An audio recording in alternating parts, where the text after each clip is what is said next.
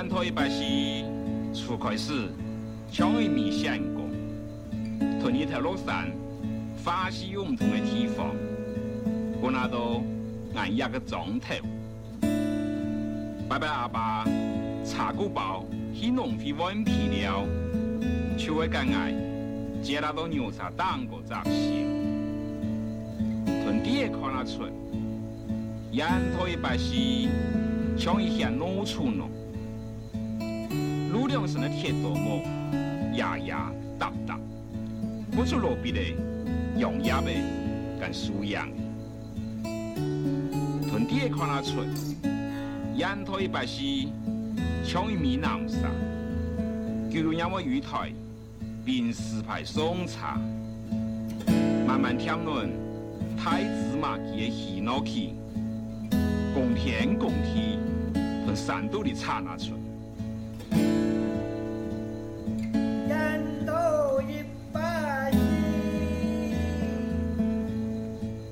过后，天生改正成功。大马高路是台湾的马吉角，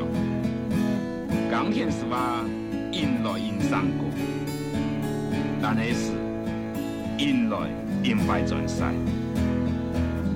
烟台白是样式像一面虎皮，白论俺的一个状态，引脚引皮，引脚引光上，贵重的后上诶。比叫强强。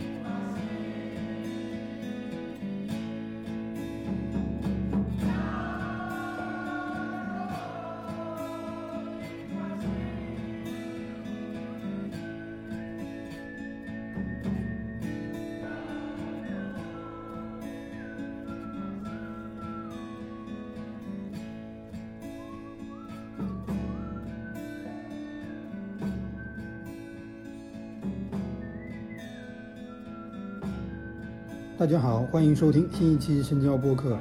我是本期主持人、音乐媒体工作者马冠辉。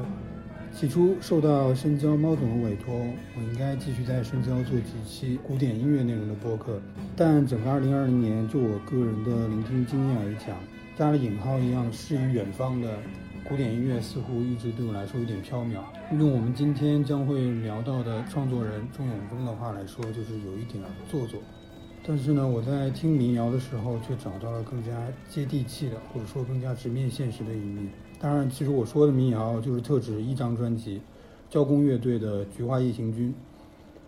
这张专辑用客家话演唱，用魔幻现实的笔法写出一部农村的变迁历史。我个人其实并不是一位狂热的民谣爱好者，也是直到二零二零年的夏天才第一次听到这一张已经面世了将近二十年的《菊花夜行军》，但。接触到这张专辑的那个瞬间，毫不夸张地说，可以堪称我整年最震撼的音乐瞬间。接下来的一个月，我可能一直都在循环播放这张专辑，并开始寻找作曲人林生祥和作词人钟永峰其他的作品来欣赏。应该很多深交听众都知道林生祥这位创作者，近几年台湾两部很火的电影《大佛普拉斯》和《阳光普照》，都是他进行的配乐创作。但其实林生祥的音乐创作在大佛普拉斯的二十年之前就开始了。林生祥一九七一年出生于高雄美浓的客家村，他二十一岁时有了第一支乐队关子音乐坑，关子的意思是观音山下的孩子。乐队成员有主唱兼吉他手林生祥、贝斯手陈冠宇、吉他手钟成虎、鼓手福田义，后面替换为钟成达。一九九九年，该团大部分成员改组为交工乐队，交工的意思是交换劳工，又新加入了唢呐手郭进才。交工乐队仅仅存在了四年，在二零零三年就解散了。四年间，乐队产出了两张史诗般的专辑《我等就来唱山歌》和《菊花夜行军》。解散后，林生祥和钟永峰以及新进的乐手短暂组了乐队“声响与瓦窑坑三”，并于二零零四年发表了专辑《临岸》。后来，吉他手大竹岩、贝斯手早川彻先后与生祥开始合作，发表了《种树》《野生》《大地书房》三张唱片。直到二零一二年，今天的声响乐队才终于成团，并加入了打击乐手吴正军、唢呐手黄博玉以及鼓手福岛纪明。二零一三年发表了专辑《我装》，二零一六年发表《伪装》双唱片概念专辑，然后二零二零年十一月发表最新的《野莲珠庄》。今天我们就来聊一下林生祥以及他的创作。我们请到了流行乐乐评人，也是作词人钟永峰的好友建少老师。先请建少老师跟大家打个招呼。嗯，嗨，深交的听众们，大家好，我是建少。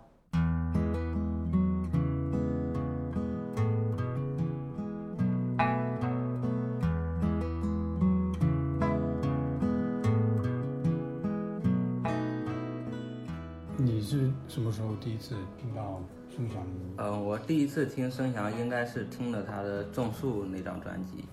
因为那个时候我老早是在听台湾的一些民谣嘛，刚好那个，就是说每个人听歌大概都会碰到一一两个前辈之类的，就前辈要带你去入门。如果你自己去找这些歌曲，其实还是挺挺难找的，因为他们相对来说当时是蛮小众的。刚好那个前辈就一下子把林生祥、然后陈建年、巴奈那些人通通的都推荐给我了，然后我就是去网上就找他们的资料，就就去听了。嗯，后面，但是我就是让我觉得生祥很让我震惊的，还是听到《菊花夜行军》。《菊花夜行军》肯定是比《种树》要震惊。对，因为《菊花夜行军》那个时候对我来说哈，它还是有有一个关，我觉得关于身份认认同的问题。因为比如说，他那个故事是讲了一个阿成，他是从从台北回到那个美浓嘛，重新做人。因为我当时我刚好我是从外地来上海去读书嘛，啊，因为那个时候。他是回乡，你是去大城市。呃，对对。然后那个时候怎么说？你一来到上海啊，你发现哇，原来原来上海是这样子。你有时候可能会有一点身份上的一种，也不是说自卑吧，就是那种觉得哇，一下 就就是像像进城一样，就好像找不到自己的这样一种身份一样。啊，那时候听了《菊花夜行军》啊，就就觉得回回头好像看了一下自己的这种故乡跟上海，好像就比较能够摸清楚自己的这样一个身身份了。阿成其实是他们那个美容，应该是一个真的人，对吧？阿成他其实是永丰，他是有一个背景的，他当时是以一个农民为原型做了一样一个社会学调查的，但最后写进作品里面的这个阿成，其实说他是好多人的一一个一个综合一个叠加。比如说他阿成那个《封神一二五》里面有句歌词，就是说，就是骑着摩托车回去，然后希望那个土地伯公。把那个灯都熄灭，因为怕人家看到他过丢人 丢脸。那个其实是永峰自己的经历，永峰自己的经历他也写进去了。所以说他他说的是阿成，他就是把好多人，包括他自己生前的一些经历，也都掺到里面去了。嗯，但我觉得永峰他的那种归乡跟阿成的归乡是两种。对，永丰的归乡其实就是，我觉得就是我等就来唱山歌里面有一首歌叫《秀仔归来》，嗯，他们其实是在城市里面接受过这种很先进的教育，然后他们去，当时可能有那种像知识分子的那种使命感，他们是回乡，是打算，当时有那个反反水库运动嘛，嗯，他们包括农村的一一些建建设乡土文明的建设，他们是想去做这些事情的。但是阿成不一样，阿成坦白了就是当时那个经济泡沫，对他就是个 loser，他他就好像我们现在，比如说房租很贵，然后你女朋友交了一个又分手，然后工作换了一个又一个，最后觉得哇，你年纪已经都三年纪已经蛮大了，也实在没法混了，那那就回家了。我忘记是在哪儿看到那个资料，他好像下面那个署名是交工乐队跟美浓爱乡协进会他们一起写的，就是写那个阿成的故事。阿成他自己说，他说社会不会在乎他的故事，但我觉得其实也是因为，就算是到到今天，这个菊花异行军也是，只是在小范围里面。对对，他的他的接受度很高，然后可能可能听过他的人，知道他的人，对他评价都很高，但是还对大众来说可能很很因少会因为因为我觉得这个可能是跟整个华语世界的这样一个宣传方式有关系，就是说他们还是习惯大家比较推崇这种成功者嘛，所以说阿成会觉得他的故事不会被人家去在乎，因为好像大家比如说大家今天以前关注马云，现在关注那那种就是说拼多多什么的，他们反而是对这种比如说一一一个农民子弟啊，他从农村到到台北，然后在台北没有混好，然后又回去，他们觉得这些事情只是一种，大家可能也都知道这种事情，但是大家又不愿意去去面对这种事情，所以说，当他们后来打算下定决心去把这张专辑做出来的时候，你会发现，因为马世芳他后来不评价吗，他是说，无论是乡下的老农，还是城里的这种文青啊，包括一些知识分子，嗯甚至是一些那种电影工作者，他们还都是对这个东西很感同身受。感同身受就是说，也未必是因为他们有农村经历。我觉得《计划夜行军》可以看成是一种心理状态，就是说，当你的如果在某一个阶段你遭受过了什么挫折，然后你的那个自我认同感就是被外界的这个东西冲冲击掉了，然后这个时候你需要梳理一下，就是说从自己的这个叫叫什么未来的这个乌乌云，尽量能够看到一些光。我觉得这个时候你去听《菊花夜行军》，哪怕你没有这个农村的经历，你没你没有经历过阿成的这些事情，就你也会感同身受的。就好像听那种万青的专辑也是这样子的，就是说你你不必要去石家庄，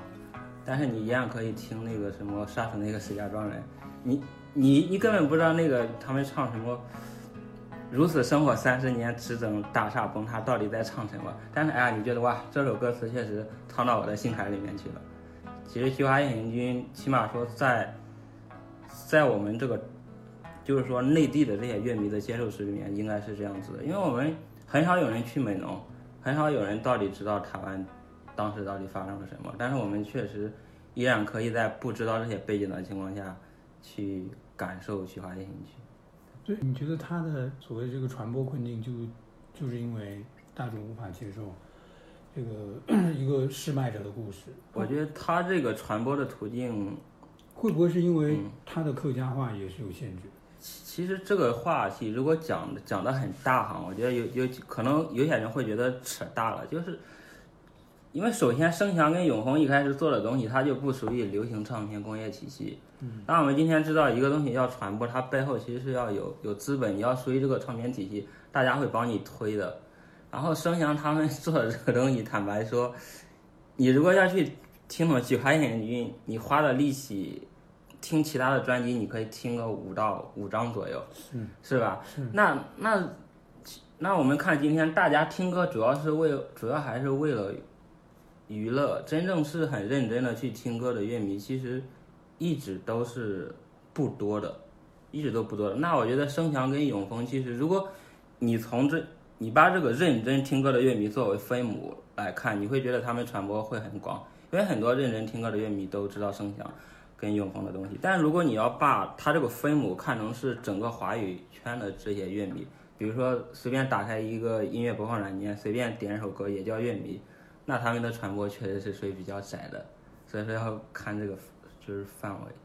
你看，就是最近这张呃《野莲出庄》，野莲出庄》是我我看了一下那个豆瓣上面的那个听过的人数嘛，嗯，这才不到两个月，对吧？不到两个月已经有一千多了。对但是其实我装、伪装都不到一千，这都这都好多年了。其实但我觉得嗯是不知道是不是因为在我装跟伪装之后，两部电影带来了很大的粉丝。对对，我觉得主要就是这样一个一个原因，结果说我，因为后来我在想，电影的受众可能还是比声翔跟永恒做的这种音乐的受众是要广的，特别是那个大佛普拉斯，大佛普拉斯，因为我跟台湾那边的乐迷有聊过，真的是帮声翔的因为我们开玩笑，我们就是说生祥近十年大概有有两到三首歌给他涨了很多乐迷。一面会菜，一一个是面会菜，一个就是种树，种树的那对对，哎，面会菜好像那首歌确实是一首好歌，然后它也没歌词，就是一个纯乐奏演演奏曲，大家都非常喜欢那首。然后还有一个，我觉得可能是属于一一种，就是他们以前讲那个，就是说一个艺术家的生涯，就是说你一开始做很多很厉害的东西，没多少人听，但是慢慢的等到十年几年过后啊。它会有一个发酵期，然后你可能就会进入到一种所谓的商业收割期。我觉得声响可能现在啊，他你想他在做菊花眼镜的时候才是两千年开始，现在已经二零二零年了，就是说他这么多年的积累，包括虽然说很多大众还是不买他们的账，但是真的是最挑剔的乐迷，就是说整个这个台湾的文化圈，包括我可能内地应该还有一些。这些就是说比较精英的这些人士，他们是非常推崇林声祥的。你会看声祥拿了一堆金曲奖，嗯，金鹰奖还金马奖应该也有几座，对吧？所以说在这些在这些奖项的加持下，加上而而且我觉得他们年轻的一代啊，因为我认识一些很年轻的声响乐迷，他们可能一开始听歌，他们有些人会追求，就是觉得。好像谁厉害去听谁讲，比如说我们我我们十多岁的时候听歌，那个时候有时候会会觉得谁厉害我我就去听谁，好像他咱们就去查到声响很很很厉害，然后就会导致野莲出装，比如说他他其实不是声响最好的专辑，但你会发现他那个评分跟听的人数，他不是要比 我装跟伪装都多的吗？是这个可能就是我觉得就是一个林生祥他慢慢的到了一个商业的收割期。算是收割了一些粉丝，类似这种，就是就是有一种粉丝的那种心态，粉丝就是只要你出了新作品，我就给你打高分。嗯，哦，生祥的粉丝应该不是这样的，生祥的很多的我认识的那些老粉丝，他们还是蛮苛刻的，但有一些是是那种，有点像那种，比如说，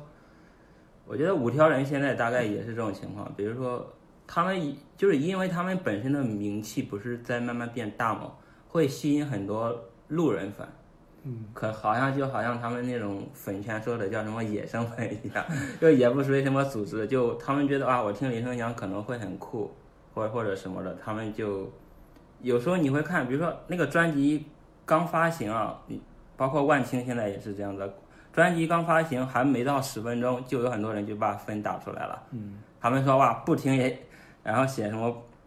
不听也也给五星，哎，就大概就这种心态嘛。野莲出装一些有部分也是。对我，我其实看野莲出装，我很很纳闷，就是有很多评价说，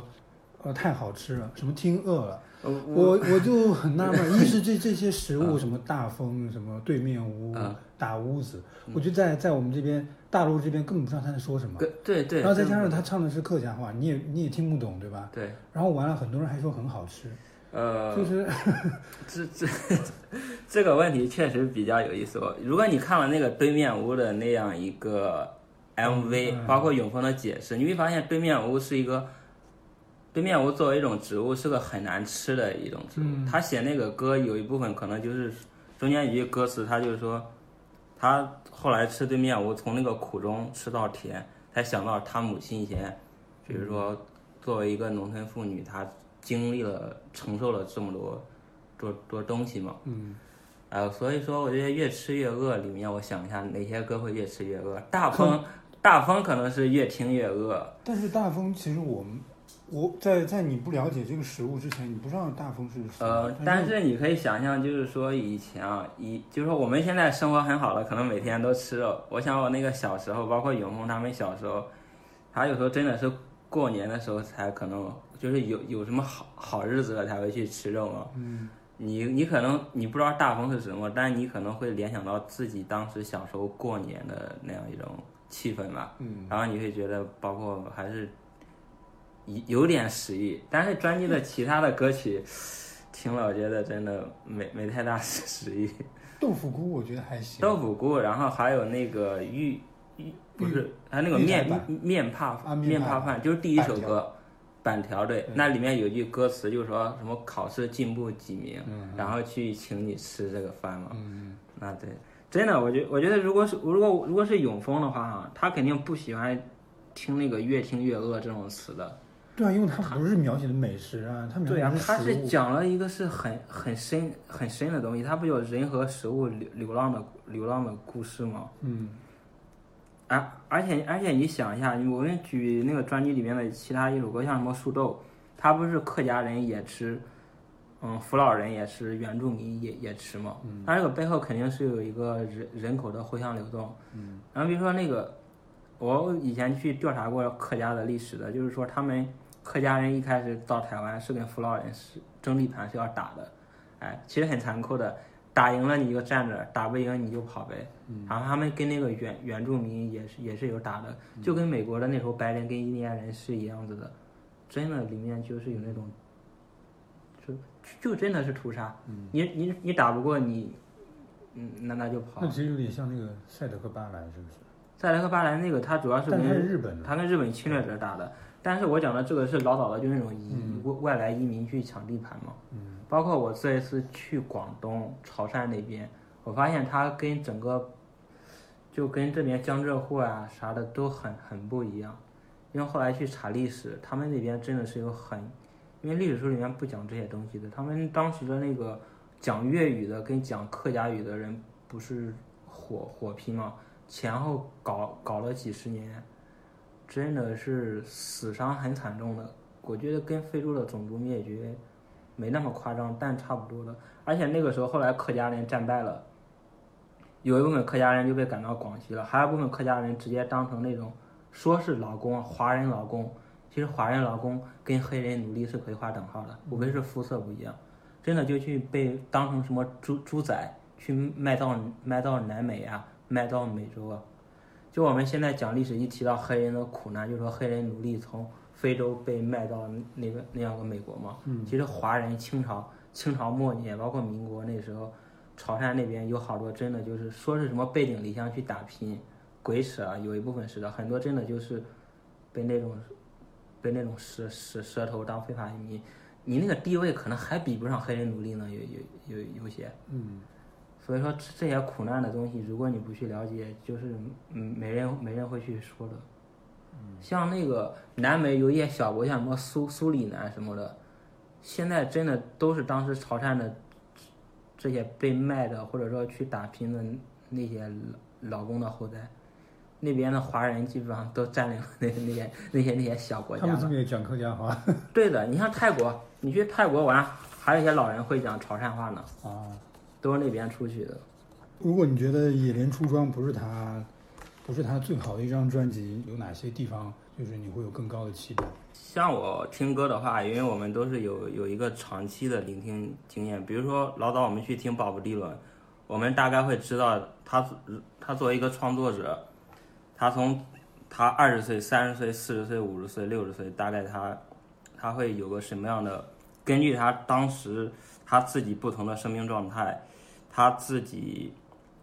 对对自己作品的一个预定目标的那个实现度，我们会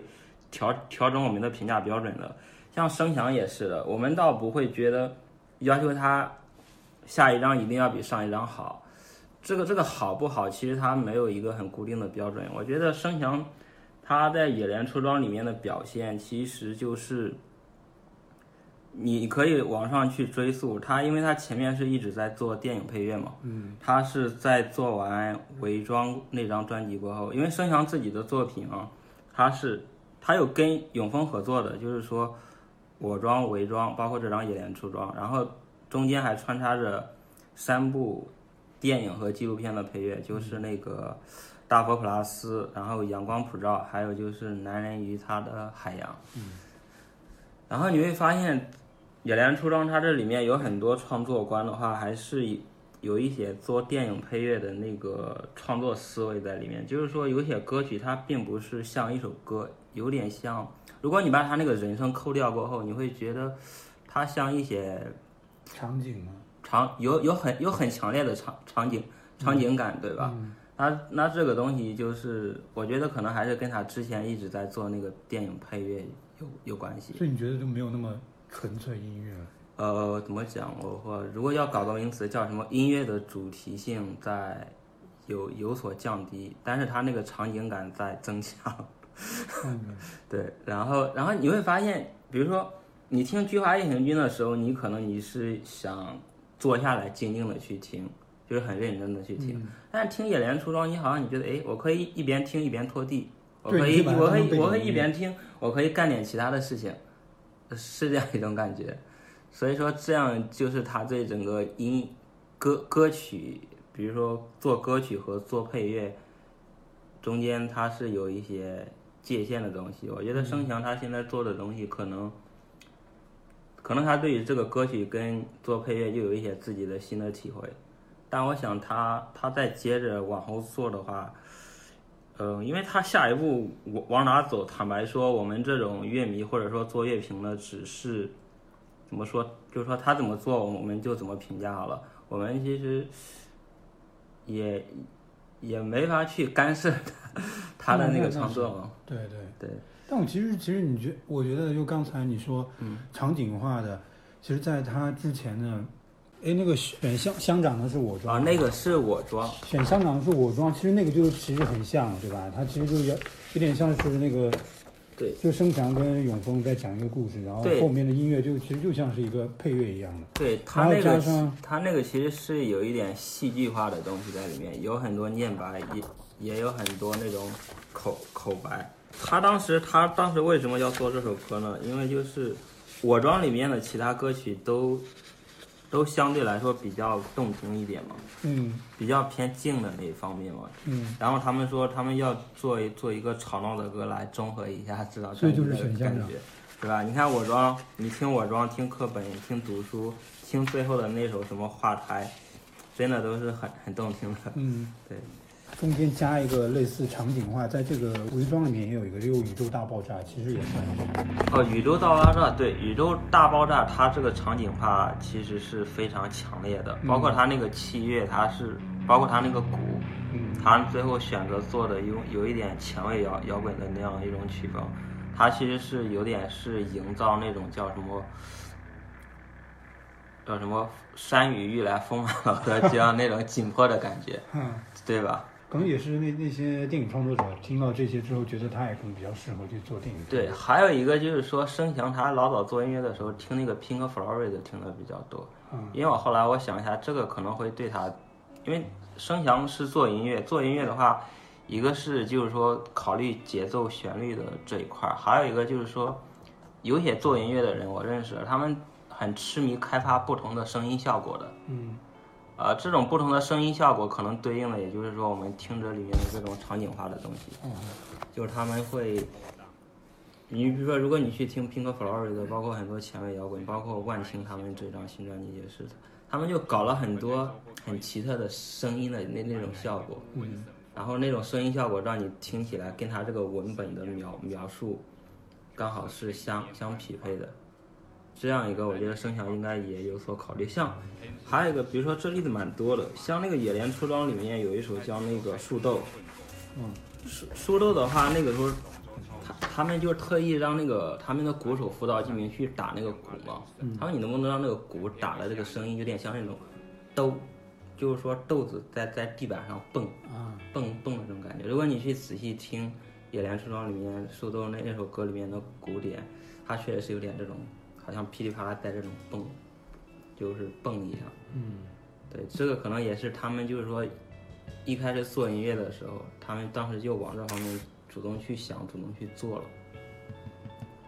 所以就是把音乐给形象化。嗯，对，就是说他们讲的音乐更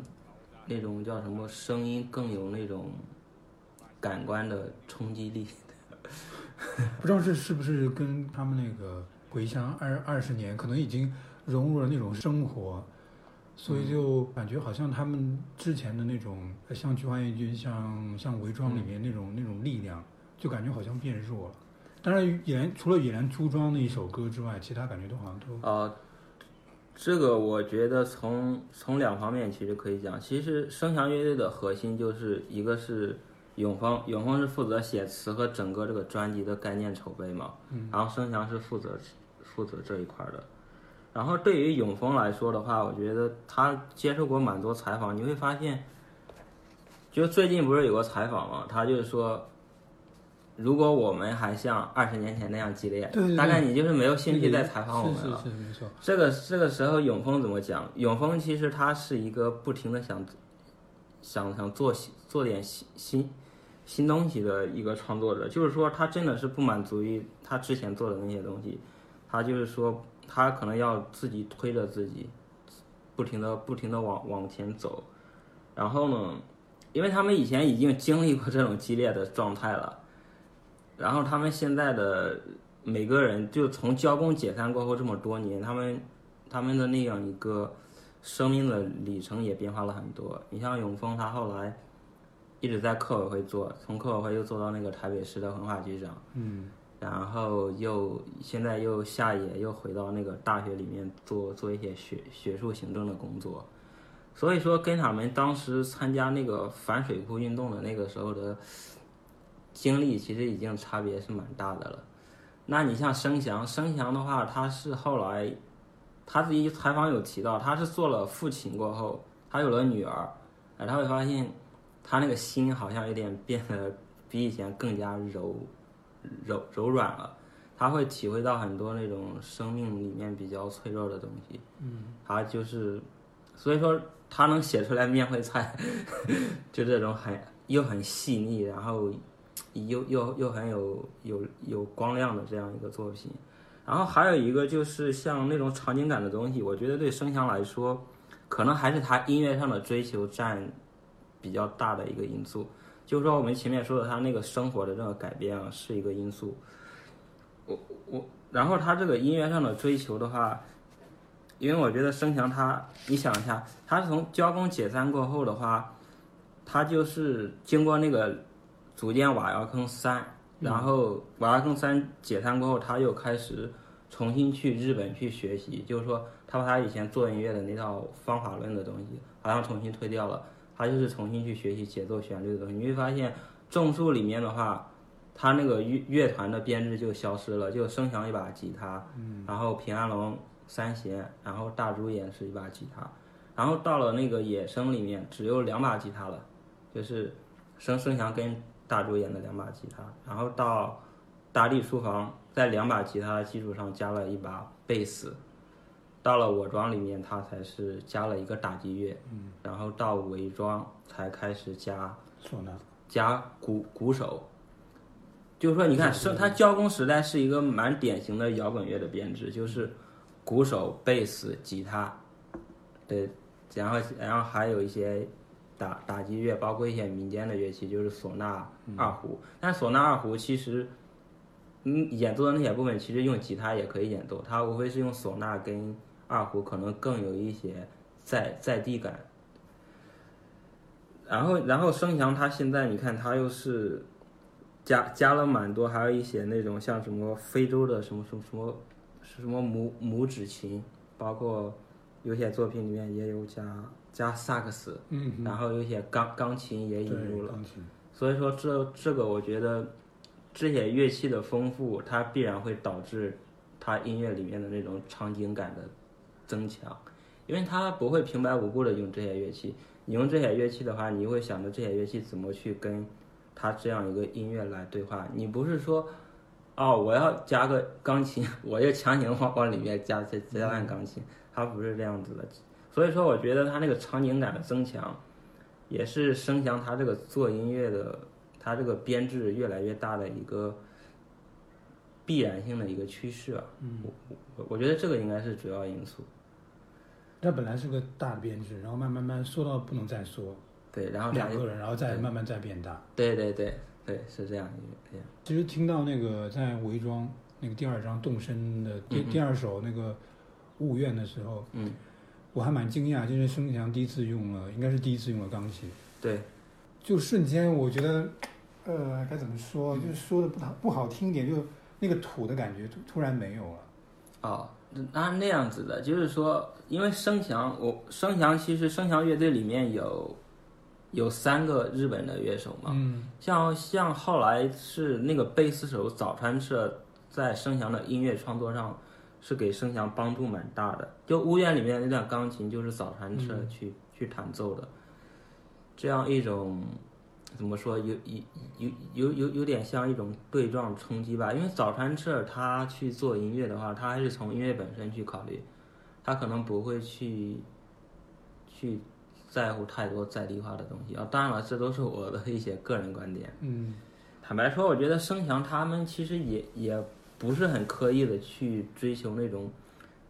很多标标签化的东西，比如说我做的是很土还是很洋气，他们可能还是一开始会有一个自己的目标，他们是往那个目标上去去靠，只要是符合他那个目标的，无论是土还是氧气，他们都觉得对他们创作者来说都不是一个很很重要的事情。是先是在这个伪装里面出现钢琴，然后完了就是在阳光普照吧，里面有圆号跟萨克斯。对，有那个法法国圆号，对，对，那个那个萨克斯，我觉得也也挺有意思的。他们这样一个加乐器啊，我觉得那个关系蛮有意思，就是互为因果。就是说，一方面可能是音乐需要，另外一方面就是说，他们在这个圈子里面做音乐，其实会接触到不同的乐手嘛。然后你像《阳光普照》里面那个萨克斯手谢明燕，他其实跟声翔声翔乐队里面不是有三个日本乐手吗？他们三个是组成了一个东京中央线。东京中央线的爵士乐队。然后呢，谢明燕其实有跟东京中央线去去录制专辑嘛，然后他们彼此又认识，然后刚好嘛，后来声翔可能做音乐觉得需要一段萨克斯，然后因为他们这都是彼此的一个都是互相认识的嘛，然后就说哎，那要不你你你过来去来录录录一段吧。其实这个东西在以前摇滚乐里面都是很常见的。你像以前滚石乐队、披头士，包括他们整个英英国的那些摇滚圈子嘛，他们的乐乐手之间有时候就是说，比如说有时候披头士的成员去滚石那边唱和声，有时候好像滚石他会把其他的吉他手拉过来给他们录录录制唱片。嗯，所以说，我觉得这个东西一方面真的是音乐上的考量，另外一方面也不排除就是。他乐队之间 这样一种人人际关系的促促进。嗯，我还是想回到那个，就是你说万青，我觉得真的是，就是十二月份的时候，嗯就感觉好像朋友圈跟那个什么，对对，不好像是在过年一样，就是真的是是过年。但是声翔就声翔发片的时候就完全不会有这种，因为是这样子的，就是声翔跟万青他在这个他们的，如果我们分两个地位，一个就是说，就是说作品的水准，还有一个就是说在大众的传播，在作品的水准上面，那我觉得声翔的东西跟万青比，应该是绝对不会弱于万青的。但是在这样一个大众的这个传播上，我觉得可能跟他们的那个书写的题材有关系。声翔的粉丝的乐迷的数量真的是少万青少少太多，对，少太多，完全。不过万青啊，它是一个奇迹。为什么是个奇迹？它作为一个独立乐队，它居然可以一下子卖到四十多万张，而且还有一个，万青，因为据我的了解，万青还真的不是玩流行唱片里面那种，就比如说我们现在有好多乐乐手都搞营销，对吧？嗯。他们去，万青真的不太搞这方面。我都不知道他怎么会积累这么多粉丝，而且他们还有耐心，愿意等等他们一个十年。你像现在，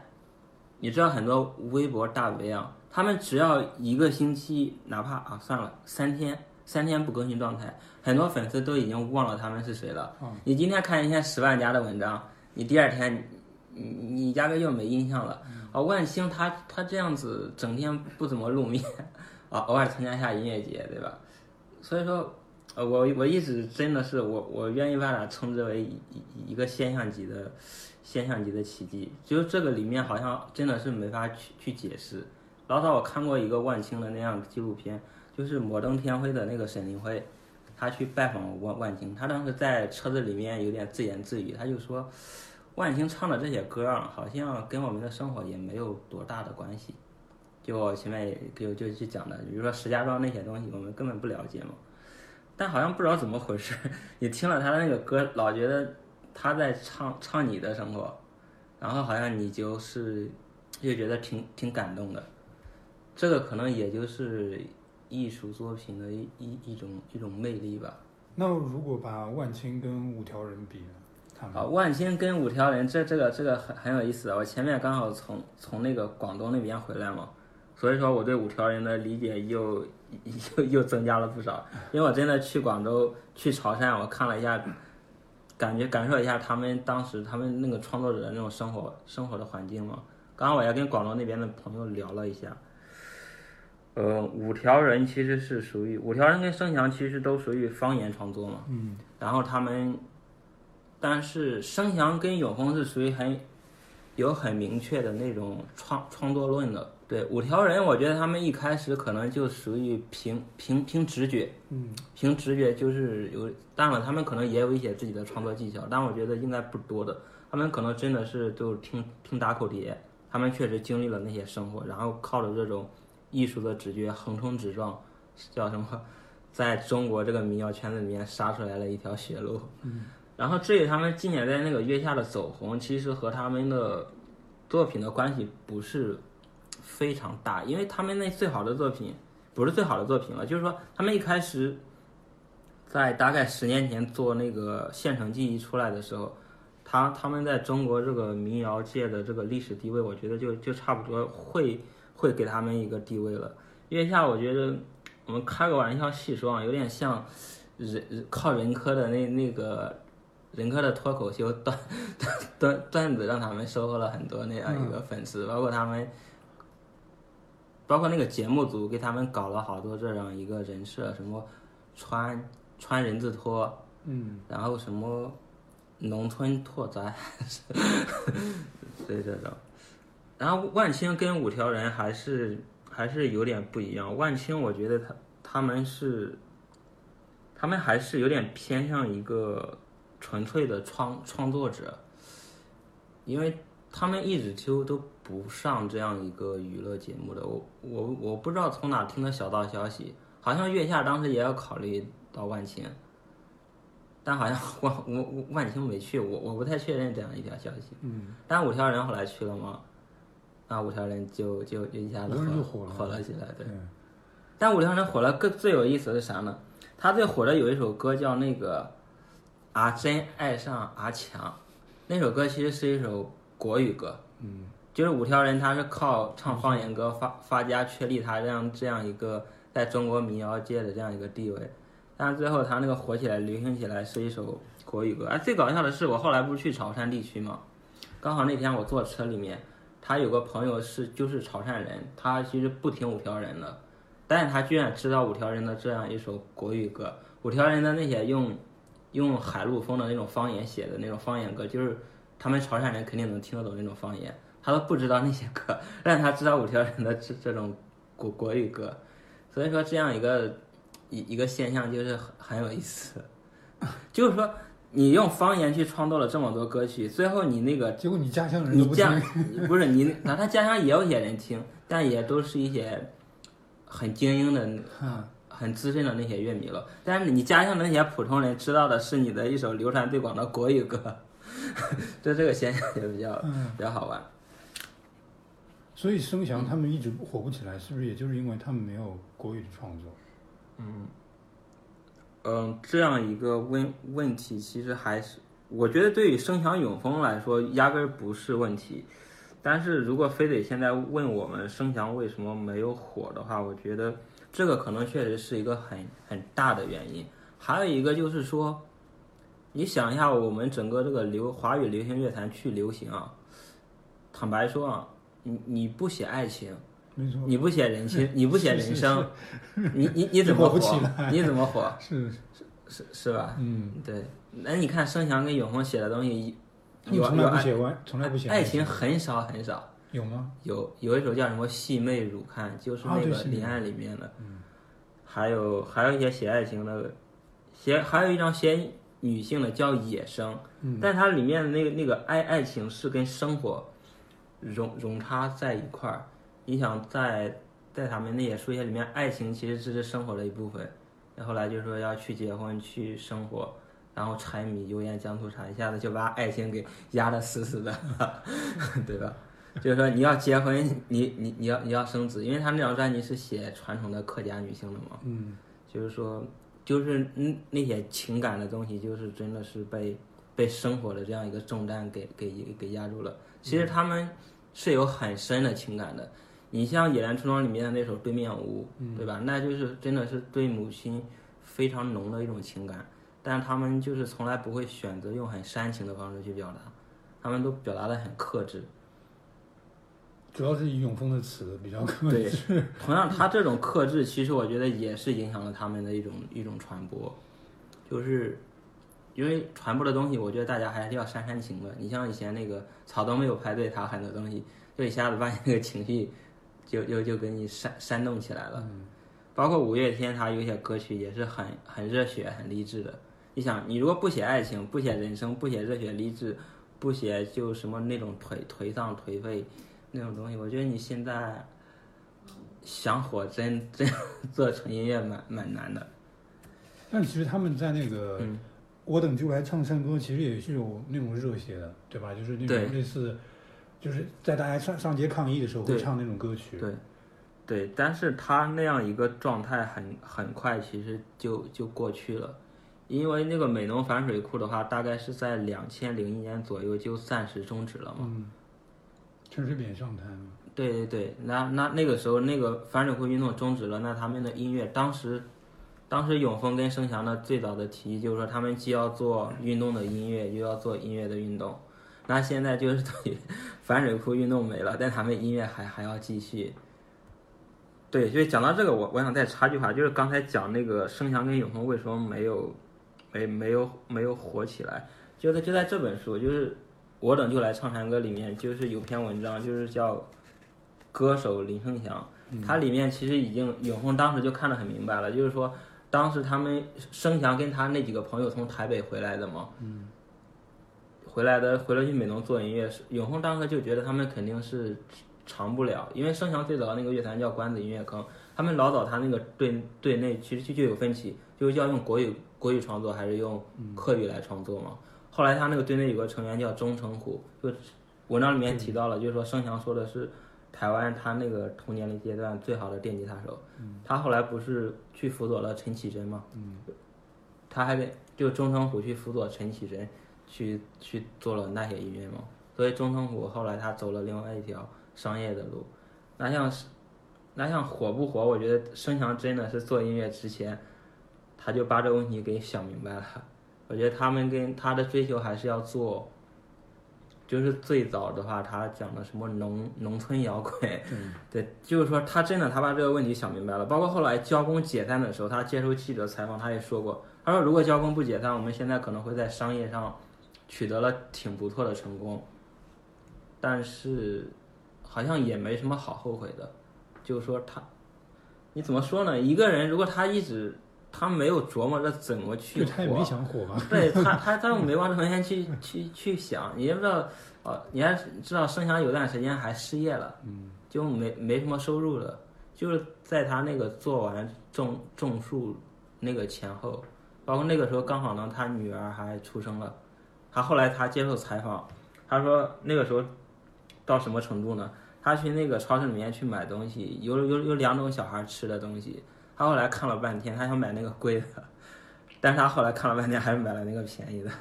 就他作为一个父亲，他肯定想给女儿买那个贵的，但是因为那当时他那时候失业了一段时间嘛，他就买了那个很很便宜的。那个东西对对生翔的影响也很大。那个大到什么程度呢？就是生翔也是后来接受采访说的，他说后面只要有活他就接。你你你你包括生翔他拿了这么多重量级的奖项，他有时候还是一个人抱着把乐琴。就是站在那个很小的台子上就去唱。你像我们今天我们这边的乐队，我天呐，火了过后，随便上个音乐节，像新裤子他们，我估计大概要有个五十万左左右的开价，人民币。然后其他的那那些什么二二流几流的，他大概也会有一个具体的我不知道，但那个收入肯定是要比声翔的这样一个拿了这么多奖项，还会抱着一把乐琴站在一个小台子上去给。给给这些路路人甲路人甲去唱歌，肯定肯定是我们在我们这边是没法想象的。嗯刚才你说那个那个火不火的那个问题，我其实想到想到另外一个人，因为你说包括永丰跟盛翔，他们可能一开始，包括他们回到美农，他们就知道他们是不会火的。然后我就想到另外一个人，就是陈升。嗯，陈升算是一种曲线救国一样，他他是先火，火完之后，然后他再去写那些不会火的衣服。呃，我觉得陈升的定位还是一个比较自由自在的创作者。嗯，但永恒跟申翔的定位不只是一个自由自在的创作者，他们还是有希望他们的作品跟这个社会运动会有一些互动。嗯，所以说他们还是包括他们从交工的时代说自己要做农民和工人的那个传声筒，嗯，就是那个那个话筒替他们发声，替边缘人发声。到一直这张专辑里面的，无论是写反石化的伪装，还是《野莲出装》里面探讨那个越南的这样一个劳工问题，就是说他们，当然了，我觉我觉得我们如果把他们，他们还不是一个很纯粹的这种像陈升这样的一个音乐人。当然了，他们的身份确实也是音乐人，但他们在音乐之外还是有很多这样一个一个想想法的。这个东西，我觉得对于华语世界的很多音乐人是很难想象的。就是说，他们可能就是做好自己的音乐就行了，不太会关心这些音乐之外的东西。陈升他会唱这些东西，但他主要还是以一个创作者个人的姿态来唱这些事情。但是陈升他他真的是有志于去做什么社会运动的领袖，他有志于去想推动这个社会去往前走吗？我觉得他陈升有点跟鲍勃迪伦是类似的，他们就作为一个创作的个体，他们感受到这个东西，他们就把这个东西给创作出来写出来。但是有没有想希望他们通过他们的歌曲去推动这样一个社会怎么改变？他们没有这样一个想法。但是我觉得生祥跟永丰的作作品，包括永丰他自己，他不回避这个东西的。他觉得他的作品不应该待在书房，他有时候可能应该是要走出书房，走上街头，去跟这样一个当下的发生的事情要互动。这个我觉得是真的是很很大的差别在里面。你刚才说那个陈升是像鲍勃迪伦，这就让我想到我、我昨天看到那个周小英，她说生祥是台湾的鲍勃迪伦，但是那个我记得因为陈升陈升就最新一张那个《末日遗绪》出来的时候，他在那个台北办那个画展嘛，然后他请了那个滚石的老总去去给他做一个类似那种开幕的时候做一个发言，嗯嗯。然后滚石老总就说到，他说去年就是一九年的时候，上海在那个艺仓不是办了鲍勃迪伦的大展，嗯嗯。然后他说他来这边看鲍勃迪伦的展，然后完了，人家就问他，那台湾有没有鲍勃迪伦？他说如果有的话，那就是陈升。如那那我们就来讨论一下，到底生翔跟陈升谁会是更像鲍勃迪伦？嗯，呃，首先是这样子的，我说生翔跟陈升都是鲍勃迪伦的粉丝？粉丝和乐迷，但我觉得陈升跟鲍勃迪伦可能更迷一些。陈升的英文就是叫鲍比，鲍鲍比，嗯鲍比他其实就是鲍勃迪伦那个那个那个鲍勃。然后还有一个，你如果从这个创作的这个量量来说，鲍勃迪伦他一辈子不停的发专辑，就说他状态好的时候他发专辑，状态不好他也要发专辑，他不会像崔健、罗大佑这种。啊，崔健、罗大佑这么多年，好像崔健也就七八张唱片嘛。陈升，你看他状态好好不好，他基本上他他都要发的，这个跟鲍勃迪伦是非常非常像的。你看鲍勃迪伦，他那个时候八十年代状态这么低迷，他他也是时间到了他就把专辑给推出来嘛。你像陈升这张《末日语序》，好像评价也不太高，肯定是在在乐迷里面，我我跟陈升的一些乐迷都聊过，他们觉得跟《归乡南机场人》根本不是一个。是是是他前面是四张实在太厉害了。但是陈升，我觉得他为什么像鲍勃迪伦呢？他就觉得我有话要说我就说，我并不是说我一定要做非常非常好的作品，我这个时候我心里面就有这么多话，那我就把它说说。还有一个是左小诅咒，左小诅咒也也也发了，也是不停的发，只要时间到了他就发，有时候一年都发好几张，对吧？然后生生祥跟永丰不是，我觉得生祥跟永丰还是属于比较爱惜羽毛的这种创作者，所以说对，我记得永丰之前说过，他做不到我手写我口。对，所以说你看周小英她 她在那个写盛翔的《野兰出装》那个评论里面也说了，他说有些创作者是有那个信誉保证的，只要是他们的名字在那里，我就觉得不会是不会有差东西出来。那林声祥是属属于这种，嗯，所以说你看他们真的是每次他们做每张音乐，包括后期的那个制作、那个混音，他们都要来回听好多好多遍，包括那个专辑的那些设计什么的，他们都是花花很多心思的。他不像我们这边，哦，也不是这边了，就是有好多一些独立音乐人，他们，我不说他们的音乐了，我说他们的包装，它就是一个塑料壳里面 给给你塞张 CD。声响不会这样干的，声响的东西真是设计的很漂亮，然后中间会有很厚的一本那个歌词本，把那个创作背景、歌词的意思，就客语歌词给你写出来，客语翻译成中文，中文也给你写出来，还有纯英文的也给你写出来。我跟你讲个最搞笑的事情，我每次都是通过他们的英语歌词来最快的理解他们的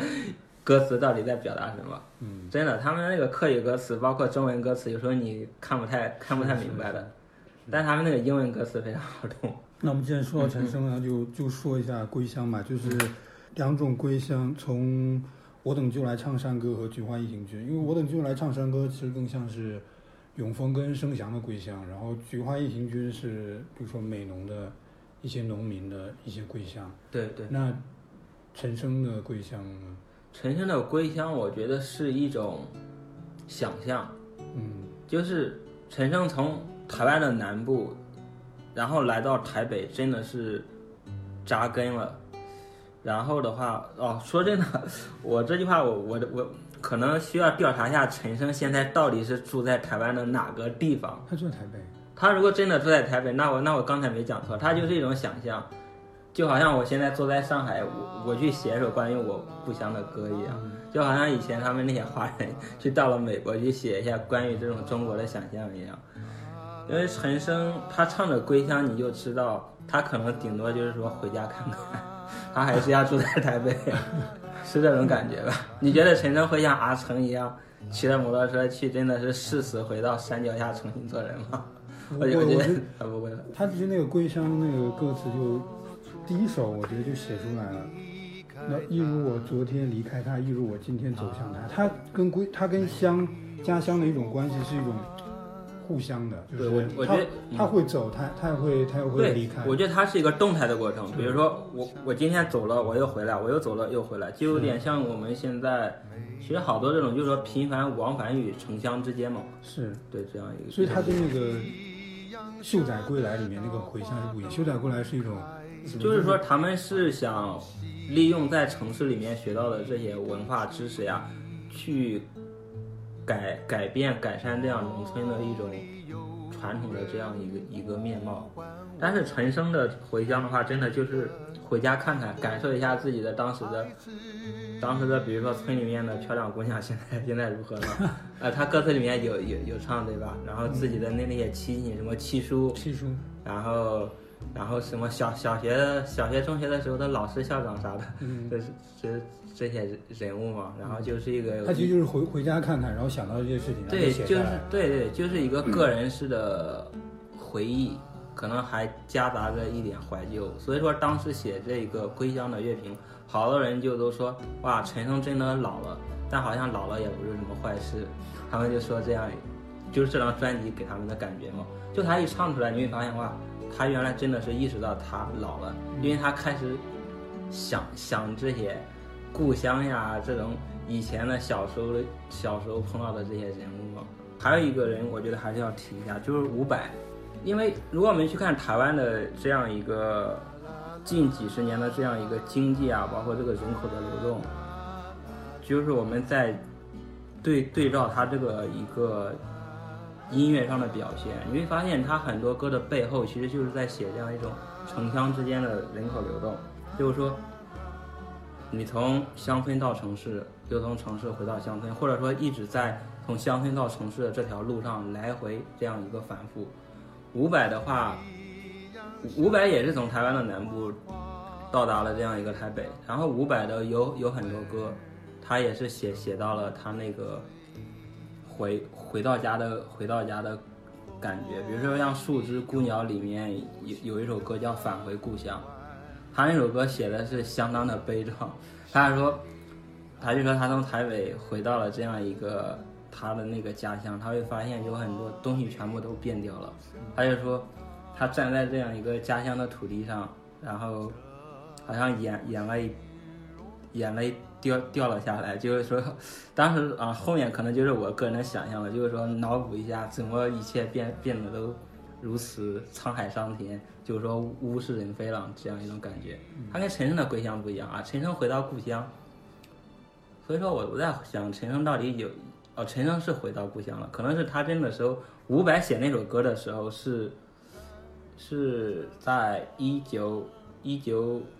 一九九几年，就是快到两千年的时候，那陈升写《归乡》的时候，已经是又过去了十多年嘛，可能他们的那个年龄也不太一样，对，所以说陈升呢，真的是，他可能真的是到了那个岁数，真的是看看故乡的什么都好。他说什么我的母亲不美丽，但对如何形容她？嗯，对，但是呢，虽然不美丽，但但他心里面还还是觉得他的母亲很美丽，这样一种感觉。但你要说陈升老，但其实，在到了《末日一序》，你又感觉好像他又没那么老。呃，《末日一序》怎么说？《末日一序》我觉得，他他其实不是一，为什么很多人会对《末日一序》有批评？就是我觉得《末日一序》有有点像，也不能说陈升脱离了现实，他还是挺现实的一个人，他也知道这样一个二零二零年发生的这样一个事情。但是我觉得他更多是一种情绪情绪式的这样一个宣泄，他他没有从这种情绪里面提炼出来一种，因为你艺术创作不是宣泄情绪，是有点变成吐槽了，就是那对对。一直在吐槽，对对，你你比如说我前面讲的伍佰的返回故乡，包括声翔那些作品，他们也有自己的情绪在里面，但是他们还是要要克制住，要要找到一种一就是说如何找到一种音乐上的形式来把这种情绪给表达出来。你不，你不能这样子，就是说直接这样子宣泄出来，宣泄出来，当然嘛，乐迷可以买账，也可以不买账。但是如果我们做乐评，我们不会说这张专辑是一张很好的专辑。但你要听嘛，哦，那你也也还是可以听的，就是这样子。在《默认游戏》里面有那个那个倒数第二首那个台三线，我觉得其实跟跟声响永丰他们一直的创作的路线其实挺像。对，台三线是。末日一区里面我最喜欢的一首歌，我那时候开玩笑，我说末日一区里面大概就只有这这首歌，我还是会多听几遍的。他他其实也是写了一首公路之歌，嗯，算算是这样子。剑刀一把死。对对。但是陈升的东西，我觉得他真的还是一个，就是他自己的定定位叫自由的说书人，说故事的自由人，说说故事的自由人，对。因为他他可能并不会给自己很多这种创作上的条条框框，所以你会发现他有有时候作品很好，但有时候怎么一下子就变成下一张好像你你完全完全不知道他怎么会这样做。嗯。但他我觉得他就是我怎么高兴我怎么来吧。是是。对。你刚才说永丰跟生祥他们的创作其实有一个很明显的创作论，或者叫。方法论或什么，就是其实他们有一条主主线一直在串联的。对，我个人听下来，我就觉得永丰的创作里面，他很关注那个主体性，不管是作为他自己，或者是他讲的，就最近一张《野莲树桩》里面的食物，嗯，或者是这个草，他其实给他讲的每一个每一个对象，要写的每个对象都都给了他一个主体性。对。这个书里面我记得也是有写，就是他通过视角的转换，赋予每个东西主体性，然后就艺术作艺术作品就这样就出现了。对，然后永永丰怎么说？开玩笑，因为永丰他这种方法论的东西太强了，他每首歌他都讲很多东西。后来给我们做乐评的造成了很大的困扰，因为我们的乐评后来成了永丰的复读机了。他是个专辑的什么概念？每首歌曲要表达什么，他这都讲完了，那我们乐天人还干嘛？我们是是是，拿的复读机。不不过后来嘛，我我们还是找出来了很多视角，就是说，是这样子的，就是说一千个读者有一千个哈姆雷特嘛。永丰可能是要创作这首歌歌曲专辑的时候是是要表达了他自己可能是要表达什么东西，但有时候可能我们听这首歌哈，我们觉得好像。不一定是他说的那样子，因为我们可以有自己的理解嘛。嗯，那我们后来就是写很多自自己的这样一这样一种理解在里面。还有一个就是说我后来反思过，就是永丰的这种创作论自然有它的优点，但我觉得它也很大一定程度其实是影响了很多人从更多不同的视角去理解他们的作品。嗯嗯。因为你看鲍勃迪伦他不会去解释自己的作品是要表达了什么，对吧？你像万青他们也很少去解释，包括崔健、罗大佑也不是很经常去解释。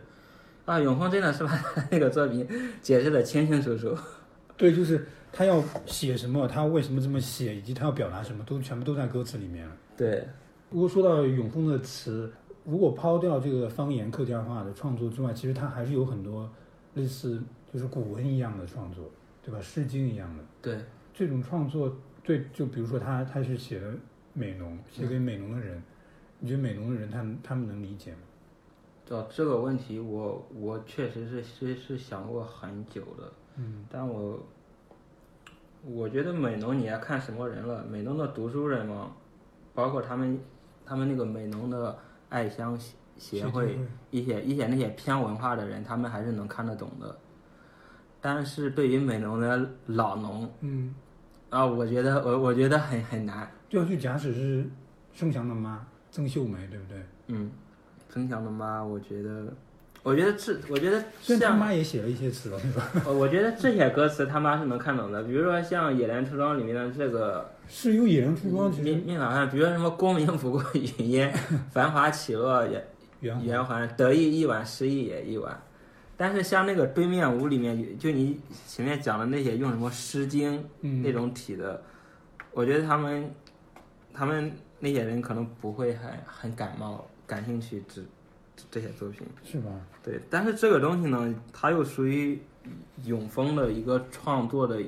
他自己给自己定的目标，就是说，永丰他最早学那种创作论的东西，他其实是受了很多那种西方的西方的那种文艺观，就好像它里面提到的布莱希特的那种疏离感，包括很多的那种第三世界的那种现实主义的那种诗作，但是他后来因为他要用中文写作嘛。他肯定还是要从这种，就创作两块，一块就是说创作论思想那一块，还有一块就是说形式，形式也很重要。嗯，那你那你中文的形式，它只能从《诗经》杜甫这些里面去找，就是说他用《诗经》杜甫的这种形式去写诗，但是他他背后的那种看问题的思维，还是人类学、社会学、西方就我们讲的西方第三世界那种那种现实主义书写的那那一套。至于，所以说这个才是他真正要关心的。至于就是说，那些美美农的老农能不能听得明白，应该是他次要关心的。他作为一个创作者，他他也关心这个问题，但他最主要的问题还是，他要按照他自己心里面想的那套把他的作品写出来。写出来过后，他才会去考虑，就是说这些人到底能不能听听得明白。不过你现在去看啊，声响永恒的乐迷好多真的就是文化界的精英，像一些各种乐评人、各种什么做设计师、电影工作者，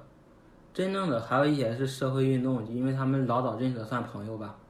朋友之间的这种互动，真的还有一些像那种学生，真的是农民，我觉得可能可能不太多了，可能还真不不太多了。我感觉好像全世界都有这种这种问题，就你创作这种左翼民谣，嗯，然后你描写的对象可能完全不知道你在说什么，知道知道一知道一些知道一些，知道个大概，对。还有些还有些，我觉得这个里面最关键的是什么？真正的那些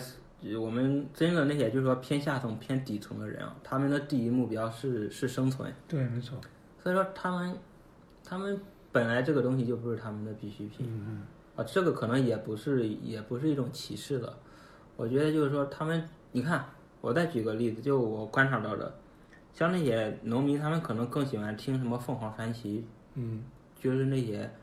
喊麦啊什么，反反正就是这种娱真正的娱乐、真正大众的东西，包括那个抖音、快手，他们听的是是这些。反而是这些以这种很高水准的文艺作品反映所谓的下层生活的作品，真的下层人是不怎不是不怎么听的。对啊。然后呢，更讽刺的是，这些作品最后真的是变成了一些精英精英在听，就是文化文化的精英。嗯。这个 这个真的是我觉得是创作里面好多年没解决的一个问题。那陈升的路线是不是一种算是另外一种路线？就是跟。跟永丰盛祥，不说盛祥，就是说永丰的词来说，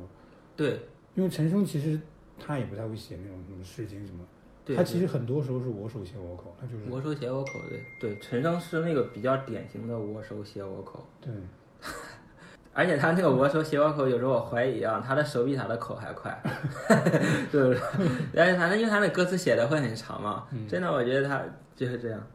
我们随便找一个他的歌词哈，嗯嗯陈升真的也是一个比较特别的，陈升其实他，你说他是主流哈，他真的没有火成伍佰那种程度。你说他是独立音乐哈，他一直是签在主流那个唱片旗下的，滚石对吧？对对吧？就说这个愚人之师，也许我该少喝一点，多存一些钱，问他去巴黎生个小孩，这明显就是我手写我口，对吧？嗯对，陈升可能还是有点像那种叫什么文艺的老老嬉皮士那种感觉，他一些歌里面，他自己不也自称老，就是说有时候也会老嬉皮，他有一首歌叫《老嬉皮》，老嬉皮，对吧？他他是有点这样的，而且陈升还是还是有有点情怀在里面的。对，他是有情怀。然后永丰、孙翔他他们也有情怀，但是他们在作品里面他们不谈情怀，很很少谈谈情怀的。是，就是你看陈升会谈情怀，嗯，但是呢，他又会用那种好像大家都都能听懂的方式来讲对情怀。但是永丰跟生强呢是，他们不怎么在作品里面不怎么谈情怀，但是嗯他们的作品自己就是情怀。对，这个真的是，只能说是他们的那个创作的目目目标跟定位都不太一样。嗯，啊，老早最搞笑的是有一次那个伍佰，伍伍伍佰在私下里面吐槽陈升，就是说很很很随意，就是说伍佰他是一个很很很自立的人，他说觉得陈升做音乐，包括唱演出，你会发现陈升每次那个跨年演出，嗯，你会发现他不是那种很很正儿八经的去去给你对啊，就做一个表演者去演，是啊，他有时候他真的是玩的，一一个是玩，另外一个跟你有很强烈的互动，嗯他真的不会像说，好吧，我是不是要尽可能的接近我那个录音室版本？嗯我是不是尽可能的把这个表表现的一一点都不要出错？他他不会这样想他没有想这些问嗯，题。他会经常忘词。呃，对对，经常忘词，对吧？但是伍但是伍佰跟声翔真的对这个很严肃，嗯，他们真的是事先排练好多遍，他们非常担心出错我还要拿个电风扇去。啊，对对对，我在想，有一个很很很明确，比如说永峰跟盛祥，嗯，他们这些左翼的创作者，嗯，应该肯定是不会支持特朗普的。对他们创作者本人应该我觉得，呃呃，不过这个问题其实是个挺复杂的问题，就是说他们可能从理念上是不赞同特朗普的，对对对，但是因为他们是台湾人，但是因为因为假假在就就假假使说他们不是在台湾，是在啊他们是国的美国创作。哦，他他们不会投特朗普的票的。如果对，但是我觉得他们描写的对象，比如说美国的农民，可能就会投给特朗普，嗯，这个是很有可能的。是吧？对，然后然后我给你举个最具体的例子，台湾不是二零一八年那个台湾地区的县县市长的那个大选嘛？嗯那时候韩国瑜在高雄，嗯高雄有很多选区，美浓就是高雄的一、一一个选区嘛。美浓选区的话，以前都是民进党赢，嗯，但那一次是韩国瑜的国民党赢。韩韩国瑜不就是就是有些人称之为台湾的特朗普吗？对啊，但是最奇，但是后来二零二零年呢，台韩国瑜是那个台湾的那个选举败掉了嘛，嗯，他又被高雄罢免了。那个时候美浓有很多人出来罢免韩国瑜，仅仅两年的时间，从美农选选区大部分支持韩国瑜到大部分罢免韩国瑜，你会发现他他就像这种左翼描写的这些农民的对象，他会有很大的这样一个波波动性的。嗯有点像，我觉得像那个，哦对，那个黑泽明的那个电影叫叫《七武士》，那个里面描写的农民的那个心理是最准确的，就所有文艺作品里面，他们没有什么固定的什什么左派右派，他们就是比较有现实为自己去考量，所以说你会发现他们两年前支持一个人，两年后突然又把另外一个人给给打倒，可能我们有固定的政治立场的人会觉得很很奇怪。但对于他们他们来说，从现实角度来说，那个时候我选你是我觉得你好呀，现在我觉得你不好了，我我我我就把我我我就不选你了。他们不会像我们有很强的这样一个叫什么争，有很多人啊，特别是这些读书人、知识分子，他们会有很强的立立场在里面。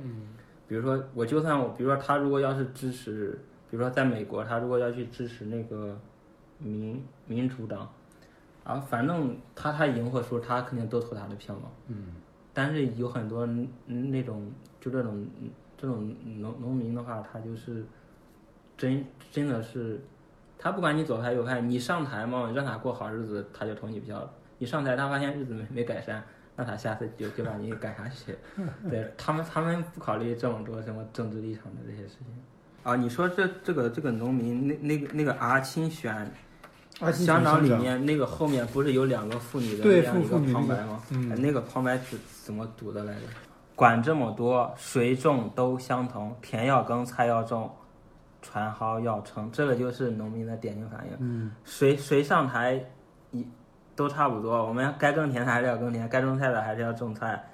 该该开船的还还是要开船嘛。然后后面说回家吧，明天要种菜，还是死家的锅子里面有饭好填。他们是关注很现实的事情。至至于你什么党派，他们不管那么多的，你只要能满足他们这些东西，他们就投你的票。从我等就来唱山歌，《菊花烟君》这是两个描写归乡，嗯嗯，然后到其实从种树开始就已经就已经在家乡了，对吧？对，种树、野生，对，呃，我庄，嗯，围庄，嗯，野莲出庄，其实都是都是在在家乡的事情。对。呃，永丰是讲的很明确的，他这样子就是说，《菊花夜行军》写的是回乡，嗯，就是说从城市有城市经验的青年回乡，然后种树其实讲的就是从城市回去到农村的青年，他面对农村的这样一种状况，他如何适应自我，如何重新开始农村的这样一个新生活的一个对话。嗯，到了野莲出庄，包括前面的我庄三部曲，他就是更进一步，他是说。你回庄的青年已经适应了自己的生活过后，如何面对农村既有存在的这样一种传统，还有包括发生在当代的这样一个现代化的这样一个进程，你如何在这个里面去做一些，就是做一些对农村的建设？所以说它是一个递进关系，就是说第一步是回来，嗯，然后适应先先自保吧，就是说适应。开展自己的生活，然后在你自保在农村扎扎根、站足脚步过后，你要去想着如何面对这个农村的这样一个传统的这样一个文文化底蕴，然后还有这种消费消费市场全球化的这样一个冲击。嗯，你这样子去去做，这个就是说他在野莲出装里面的一个很大的一个期望，但是我觉得太太难了。所以说你会发现，你听野莲出装，你好像你感觉不到，他他这样一个一个野心企图，但其实永恒在采访里面是这样说的，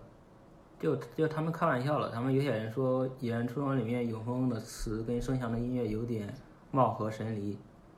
就是你听盛翔的音乐，有时候你感觉不到，好像永恒是永恒要表达的那些那层含义，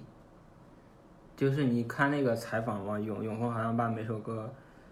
表达什么都都写了，但对于声响来说，他那个音乐出来过后，有有些歌是对得上的，像对面屋那些歌，但是有些歌我觉得很难对上，像菜干那些歌，哎，你又觉得声响的音乐跟永恒的文本好像，并不是那那么吻合，就是觉得怪怪怪的，真的怪怪的。嗯。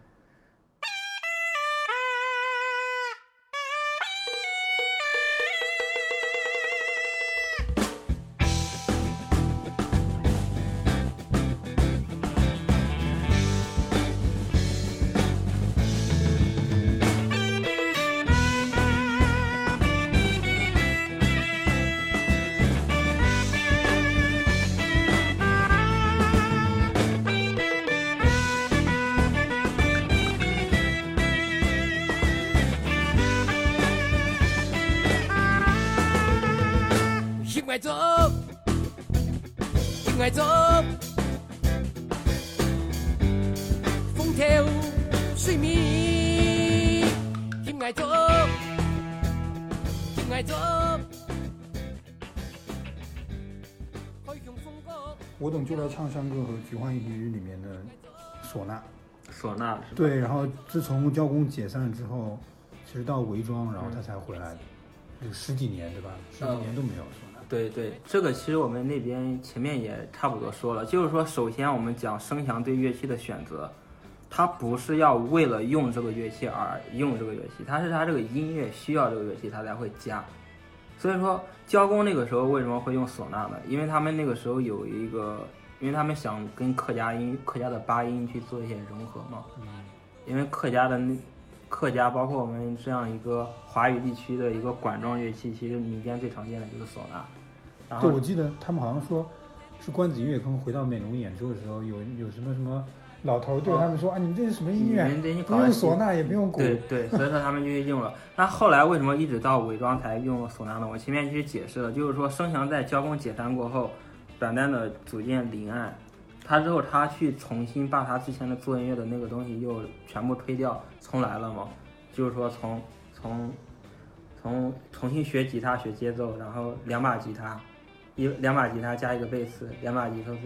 两把吉他，一个贝斯，再加一个打击乐，然后后面再加一个鼓，这样慢慢的到后来，为什么在伪在我装里面没有唢呐呢？因为音乐上也也也用不到。还有一个就是说，是不是也是他没有碰到合适的？对对对，你就讲的对了。那就伪装的那那个唢呐是怎么碰到的呢？是当时在那个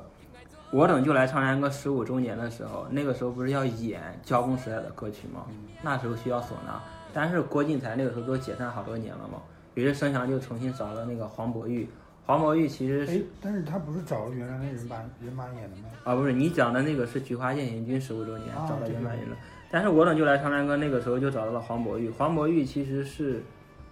郭靖才的徒弟，然后，然后到到伪装里面，因为伪装就是音乐需要唢呐，因为他是在做了有北管的元素嘛，北管那个里面一定要有唢呐。所以说那个时候，因为是我等就来唱山歌，十五周年认识了黄渤玉嘛，觉得好像这个唢呐手水平还不错，就把他抓过来去录音了，然后就一直合作到现在。总的来说，就还是一个音乐上的需要，就是说声祥他不会去刻意说要加这个乐器，就会就会去去那样子，还是音乐上有需要这个东西。刚好嘛，也是要碰到对的人，如果没有碰到对的人，他就是想加唢呐。找不到人，那啥也没办法。黄渤玉的唢呐，就是从伪装开始到到演出装，嗯，相对于那个郭靖才，感觉好像存在感没有那么高。是这样的，我我这个突然想过，包括生翔后来用那个二胡胡琴啊，他的这个唢呐二胡的运用，我觉得还是做一种点点缀，嗯，包括他这个他后来专辑里面也有好好多这种胡胡琴，包括玉仔饭那首歌里面。它哪不像交工的那个唢呐？交工的那个唢呐，它其实我觉得是参与到整个音乐里面去的。就是你把那个唢呐一拿掉，那个音乐立马好像就就就就不是那个音乐。但是这个里面的唢呐你拿掉的话，当然了也肯定会有改变，但变化没那么大。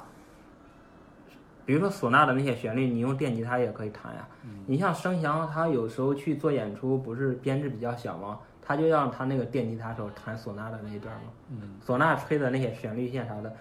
电电吉他也就可以弹，嗯，对，这个东西可能还是要声翔，怎么讲？交工的时候的做音乐方式跟声翔乐队现在做音乐方式也不一样，交工那个时候真的是争得蛮厉害的，叫什么？大家互互为主体，就是说。每个人地位大概都是平等的，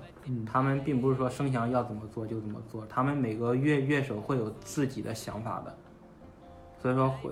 所以说一起讨论。当时我觉得现在做音乐，虽然说声翔也会给乐手自由，当时交工交乐队，就是说声翔是主唱，其他人是贝斯手、唢呐手。现在的声翔乐队，坦白说，声翔就是老板，嗯，你其他的就是。声响，声响的声响的乐手，你来录制专辑，我发我发你钱。所以说他们的并不有时候会去表达一些自己的想法，但是主要来说，声响还是有一定的那样一个，就是我觉得我很很微妙的说地位不是那么平等。嗯。然后这个时候其其实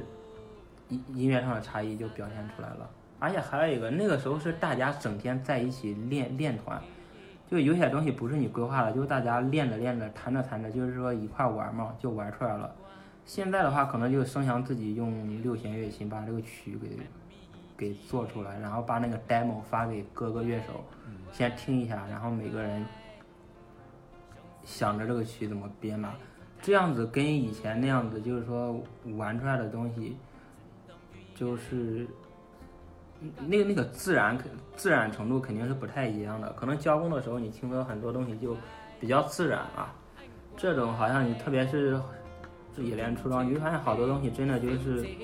靠这种音乐上的技巧做音乐的这种方式给写出来的歌。嗯。